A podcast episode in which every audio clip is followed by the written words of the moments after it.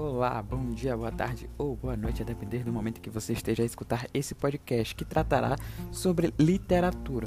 E a gente vai introduzir esse estudo de literatura é, a partir dos gêneros literários. E aí, nos gêneros literários, eu vou acabar discorrendo aqui alguns aspectos principais, alguns eventos é, bem históricos, legais e para dar uma roupagem para a gente entender como funcionariam as questões vestibulares, de a gente ficar mais esperto, beleza? Então vamos lá. Os gêneros literários, para a gente conceituar bem, a gente tem que entender que eles advêm de textos literários. E aí você vai estar se perguntando, ah, mas então existem textos que não são literários. Exatamente. A grande diferença entre os textos literários e os não literários reside no fato de que o texto literário está muito mais preocupado, para além do que se fala, em como se fala a métrica utilizada, se rima ou não rima, se está escrito em forma de prosa ou em forma de poesia, se é, como a construção dos personagens é feita, por exemplo, se a gente vai ter ali um protagonista, se a gente estiver falando né, de, de, um texto narrativo, é, se a gente vai ter um protagonista que é um anti-herói, ou que é um problemático, ou de repente é aquele clássico mesmo. Então, é, todas essas coisas né, que envolvem também o seminário, etc., são muito mais importantes, estão em primeiro plano comparado com, a, com, com o assunto que vai ser abordado em si. É, e essa é a grande diferença. Os textos literários, que a gente pode citar aqui, o texto jornalístico, é, talvez até um artigo acadêmico, esses sim, estão muito mais focados no assunto. É, ainda que todos esses textos também têm algumas regras e diretrizes para, para ser é, escrito. Né? Então, assim, os textos literários, né, como a gente percebe nesse sentido, é, ele também tem um uso muito grande de um recurso que são as figuras de linguagem. Né? Então, aí vale a pena até dar uma olhadinha, né, e é, uma relembrada nas figuras de linguagem mais comuns e frequentes. E a, a, grande protagonista disso tudo, sem dúvida alguma, é a utilização de metáforas, né? Metáfora você é um recurso que você pode fazer ali ironias, é, ironia é bastante comum literários, é, comparações, enfim, é, são bem tem uma preocupação estética também, né? Os textos literários e a gente percebe que tem aquela composição não só de rimar, mas da rimar com e ah, o soneto tem sua estrutura básica já, sabe? Esse tipo de coisa aí que é bem característico.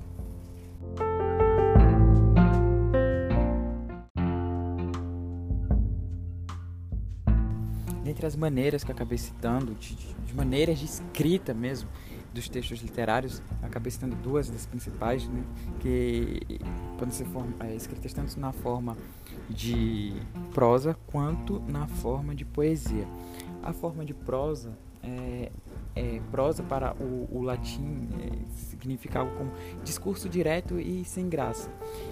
Isso é um tipo de conceito que foi estabelecido né, na época época bem remota, não vou saber dizer onde histórico exatamente, mas que signific, é, significava ali é, essa ideia de discurso direto sem graça, porque antigamente era comum que os textos fossem escritos em forma de poesia, existia ali uma liricidade, uma liricidade que a gente pode entender como musicalidade, e essa musicalidade era algo presente naquele tipo de texto, algo que sumiu quando veio os textos em prosa, que é que foi um jeito mais popular mesmo, né, de, de, de expor o jeito real, o jeito, o jeito mais natural de, da fala na forma da escrita. Então, por exemplo, os textos jornalísticos, é, a gente pode entender vários tipos de textos são escritos em prosa. Os que não são escritos em prosa são escritos ali na forma de poesia. Existe toda uma estrutura a ser regrada, toda a, por exemplo, a, a, os textos em forma de, de poesia, eles vão trazer ali, é, ele traz um, sentido mais de de de de, de uma orientação até de sílabas, né? As sílabas tem que estar tá, é, o que está na em cima na linha, embaixo também vai ter que estar a mesma quantidadezinha, é, todo, um, todo um aparato técnico para que se escreva uma poesia, algo que não existe na prosa. Então, só para dar essa diferenciada aí e lembrar, né, que a gente vai acabar discutindo mais para frente, a poesia é, ela está muito é, relacionada ao lirismo, né? E assim, o fato de ser poesia, de ser prosa, não invalida que, por exemplo, uh, os textos épicos sejam só escritos em poesia, só escritos em prosa. Não, são só características e as quais a gente identifica uma grande relação de intimidade entre o lirismo e a poesia, mas a poesia não, é, não fica restrita ao lirismo, não. Ela se expande para outros tipos de gêneros uh, literários também.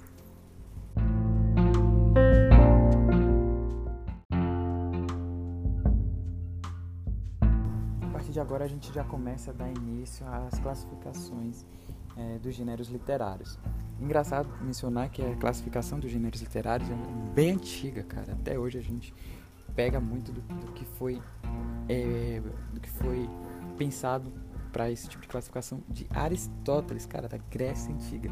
Então, tipo assim, quando a gente aborda o, o gênero épico, por exemplo, e é bem comum dos professores em geral é, quando estão explicando, é, tá explicando o épico e o narrativo e, e geralmente um ou outro, né, é, ele fica ali meio em dúvida, né, sobre o que seria, sobre como diferenciar um do outro. A grande verdade é que tipo assim, é, Aristóteles surge e quando ele surge ele vê os textos épicos e nisso que ele vê os, textos, os textos épicos né, de, de Homero, por exemplo, ele percebe características bem particulares é, por exemplo, é, texto contado em contos, tem ali prólogo e tal, tem sempre a invocação de uma divindade né, greco-latina, geralmente, tem a exposição de uma figura como herói, né, e, e é sempre escrito nessa perspectiva, né? Aí depois, tipo, depois de Aristóteles e tal, é, algumas pessoas começaram a, a fazer é, a, algumas coisas que, que tinham ali um, uma perspectiva um ponto diferente. Né? Não existia tanto mais essa coisa do herói.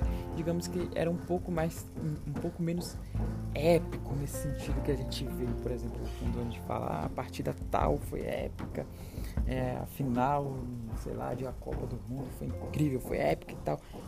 É, algumas vezes, né, para depois de, de, desse momento histórico é, que se fala tanto épico, alguns textos perderam um pouquinho dessa característica por questões estruturais mesmo, de tempo.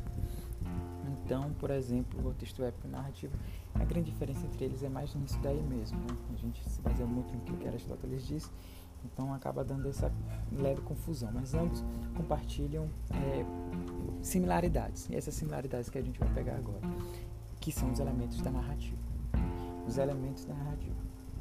Só para falar, geralmente o texto épico é escrito em versos e geralmente o texto narrativo é escrito em prosa, mas isso não é regra, beleza? É só para dar uma situada. Ok, mas vamos lá. Os elementos da narrativa. A gente fala aqui de algumas coisas, que é, por exemplo, o enredo, né? O enredo que vai ser abordado ali tem um, uma certa sequência e tal, né? Que, enfim, a gente vai ter ali a introdução, né? o conflito, desenvolvimento da história, a gente tem um clímax, né, o momento ápice, e depois a gente tem a conclusão dela. Né?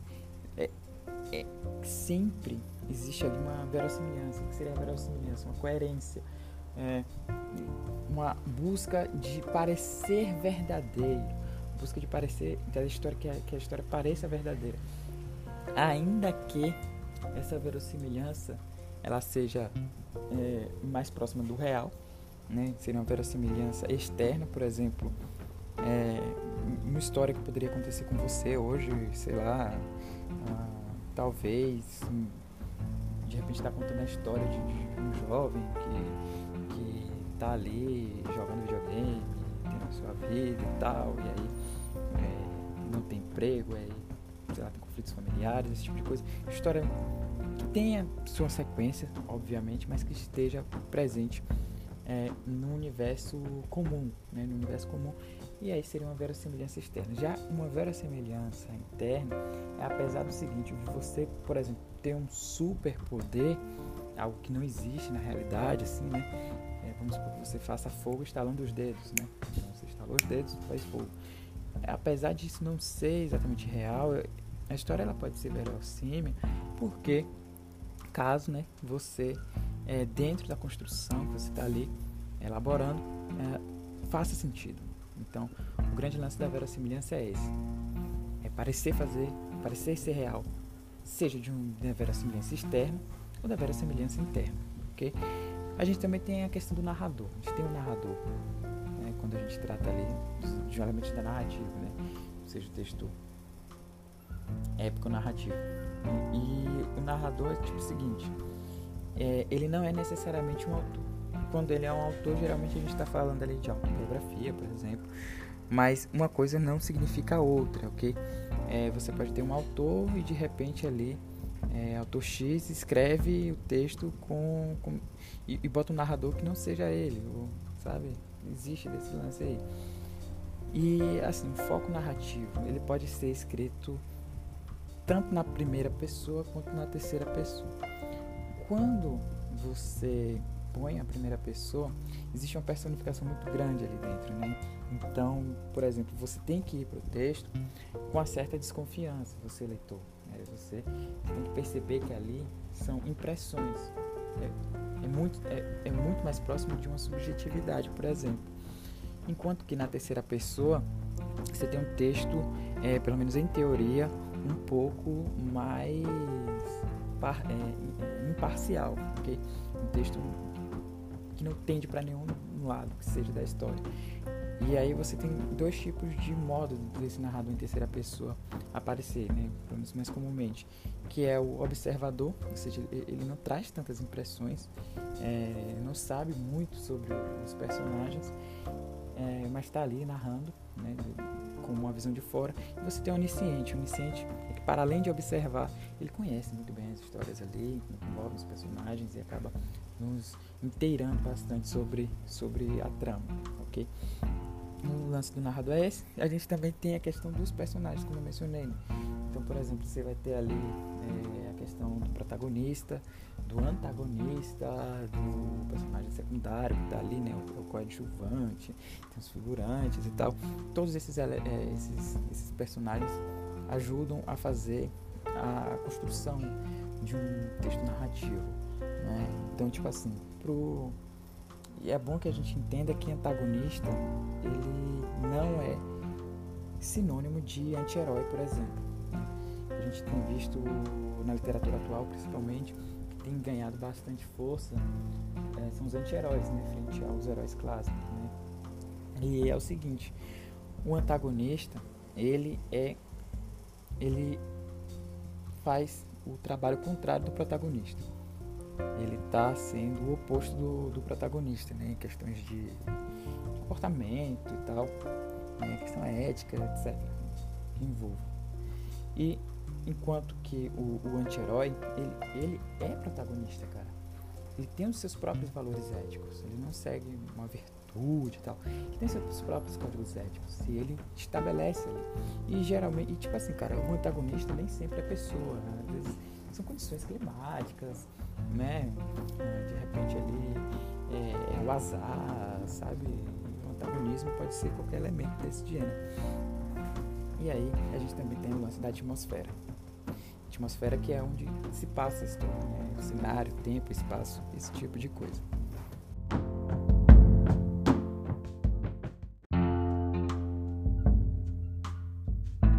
Outro tipo de gênero literário bastante comum, esses clássicos que a gente tem de estudar, é o dramático. O dramático ele se volta à ação. Né? Logo quando foi idealizado, a ação era o teatro, as apresentações teatrais.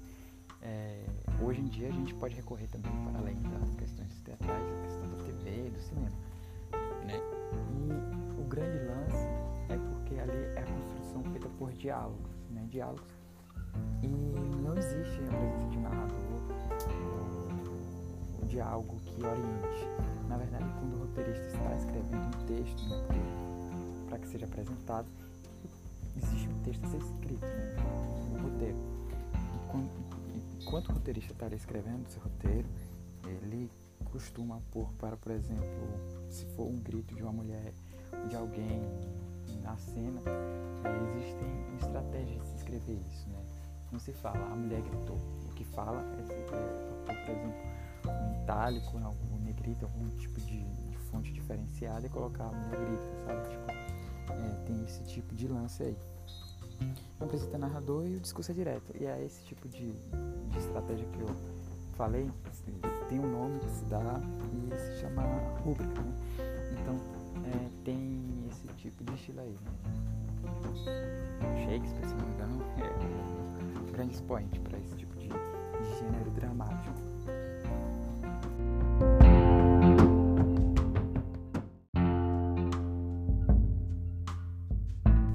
Por fim, agora para tratar por último, a gente vai tratar do lírico, né?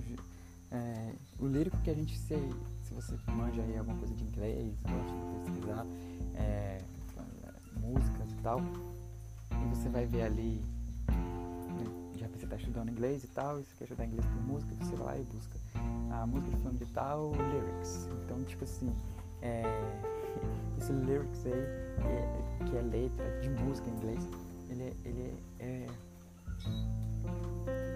ele tem tudo a ver com isso que a gente vai tratar aqui agora.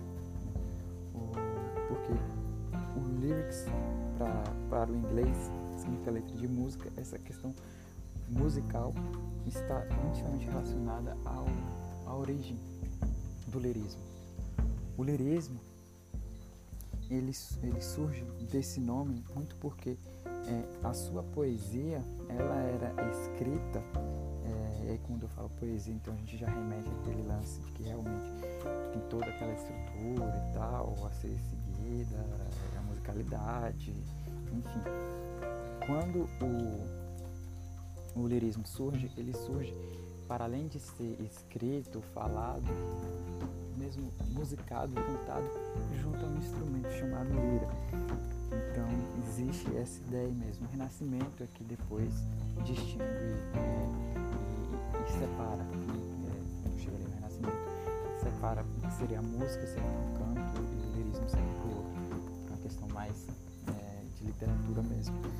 Então, assim, a gente também tem outras, tem outras abordagens aí, por exemplo, do que, que seria o eu lírico. Né? O eu lírico é justamente, você já pega eu, então pensa já na primeira pessoa. Então, os textos, é, o, o lirismo, eles recorrentemente, sempre na real, vai ter essa ideia de estar escrito na primeira pessoa. Então, o fato que revela teor muito grande de subjetivismo e vira e mexe é, de tempos em tempos há convenções sobre, sobre como é, se deve abordar os temas relevantes no lirismo. O lirismo fala bastante de amor, então realmente aí acaba sendo é o grande tópico, né? E aí, para a gente começar né, a abordar, claro que a gente ainda vai falar especificamente de cada um deles e tal, mas só para dar uma, uma base geral, a gente vai falar aqui dos principais tipos de lirismo que ocorreram no decorrer dos, dos séculos e fazer uma abordagemzinha aqui sobre eles. A gente começa com o trovadorismo. O trovadorismo que surge ali no momento do feudalismo e, e, e nesse momento do feudalismo existia, que a gente sabe, uma relação muito grande de sucerania e vassalagem, né? Aquela questão de se entregar ao senhor feudal, é, de ter aquelas relações políticas mesmo, e isso se refletia bastante na temática. A gente vai trazer aqui como temática sempre como cada momento tratava o amor, beleza? E o amor era tido como essa ideia de algo impossível, ok? Ainda que, é, ainda que o, o o, o, escritor fosse um senhor feudal e dono posses de terras e fosse influente com o seu poder, ele se botava na condição de vassalo para demonstrar o seu amor, que era impossível à sua amada, beleza?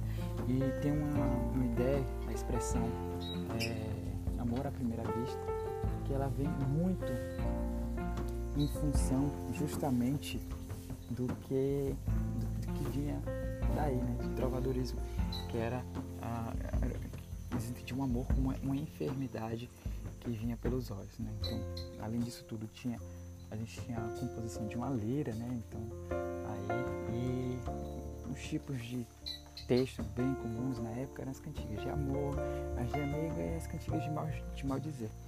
Então a gente tem essa influência aí. Já no Renascimento, como eu falei, acaba esse lance da leira. É, e no Renascimento, a gente entende como um momento histórico, né, que vai ser um, um suporte para depois vir, o iluminismo, né? Então já fica esperto aí. Existe uma, a grande relação ali do racionalismo. E nesse racionalismo, ele, ele faz com que é, dois tipos de abordagens sobre o amor seja estabelecido, né? Não é mais um amor sim, exatamente, propriamente impossível, assim, é, de, é impossível ainda, mas não é de, de, uma, de uma relação de sucessão e vassalagem, mas acaba tendo assim alguns elementos de questionar. E mesmo que seja a favor ou contra a possibilidade ou não de existir o amor, você via ali uma razão, tem uma tentativa de razão lógica para isso. Então, uh, você tinha ali o neoplatonismo, que era um, um estilo, digamos assim, mais impossível mesmo de, de, se obter amor e tal. E também tinha o amor pastoril, que era uma abordagem um pouco mais irônica e erótica do que seria essa construção amorosa. Né? E Camões foi um dos principais autores nesse sentido aí, na época das grandes navegações, etc.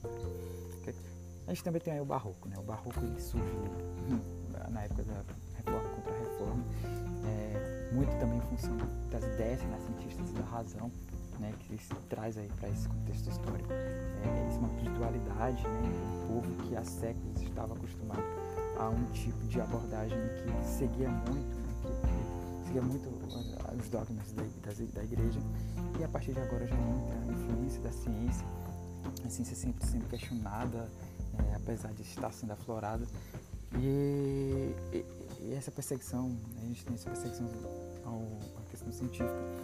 E, e, também, apesar de ter a ciência, a gente tem que entender que é um povo que está acostumado a receber esses dogmas, como eu disse.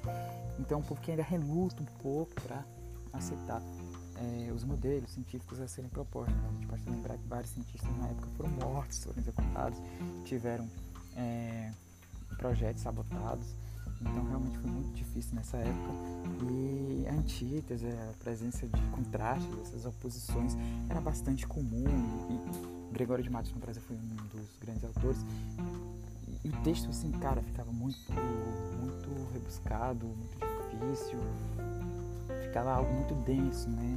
É, e aí a, o arcadismo chega, né? Uma resposta ao barroco, né? trazendo o neoclassicismo, né? Então trazer aquela ideia de simplicidade, trazer uma ideia ali de, de retomada da cultura greco-romana, é, o bucolismo, aquela ideia de amor um pouco mais possível, algo que era sucumbido pelo barroco. Né? O barroco trazia coisas muito, muito complicadas, né? então tipo foi, foi bastante legal aí essa contribuição do arcadismo é, nesse sentido de deixar as coisas mais suaves mesmo. Aí depois do, do, arca, do arcadismo a gente tem o romantismo, né, que surge na, na, época das revoluções liberais na Europa, e aqui no Brasil a gente vive um Brasil Império, né? E assim, é, no romantismo a gente começa a trazer o amor como aquela coisa de um amor mal correspondido, é um sofrimento. Basta lembrar da segunda geração romântica, né? Outra romantismo, Goethe, né? A gente tem também Os Miseráveis, uma obra francesa, trata de Agostinho Valjean, e no Brasil, o Iracema mesmo. Então, assim, é, são amores mal correspondidos, é, sofrimento demasiado, aborda muito a questão do suicídio. É, é uma época no mundo que o suicídio estava ganhando bastante relevância como, como assunto mesmo na Europa. E, e é isso, né? O romantismo. Tá o modernismo, né? É, por sua vez, para nós brasileiros no período do Brasil ali saindo da escravidão, se a gente pode dizer assim, né, os primeiros passos do Brasil sem escravidão, pelo menos sem escravidão institucionalizada. Ah, e a gente tem a abordagem do amor agora como algo mais naturalizado. Né? A gente tem um texto no caso Drummond de Andrade, por exemplo, que traz uma, uma comparação do amor ali com a questão do macarrão e tal, que se fria. Enfim, ele utiliza elementos do cotidiano mesmo para representar isso. Não precisa ser nada tão assim alegórico. Então, é, essa foi, esse foi o podcast de hoje. Espero que vocês tenham sido proveitoso né, essa abordagem sobre gêneros literários. Vale a pena você dar uma olhadinha em alguns exemplos de cada um deles, fazer questões. E é isso aí. Até a próxima.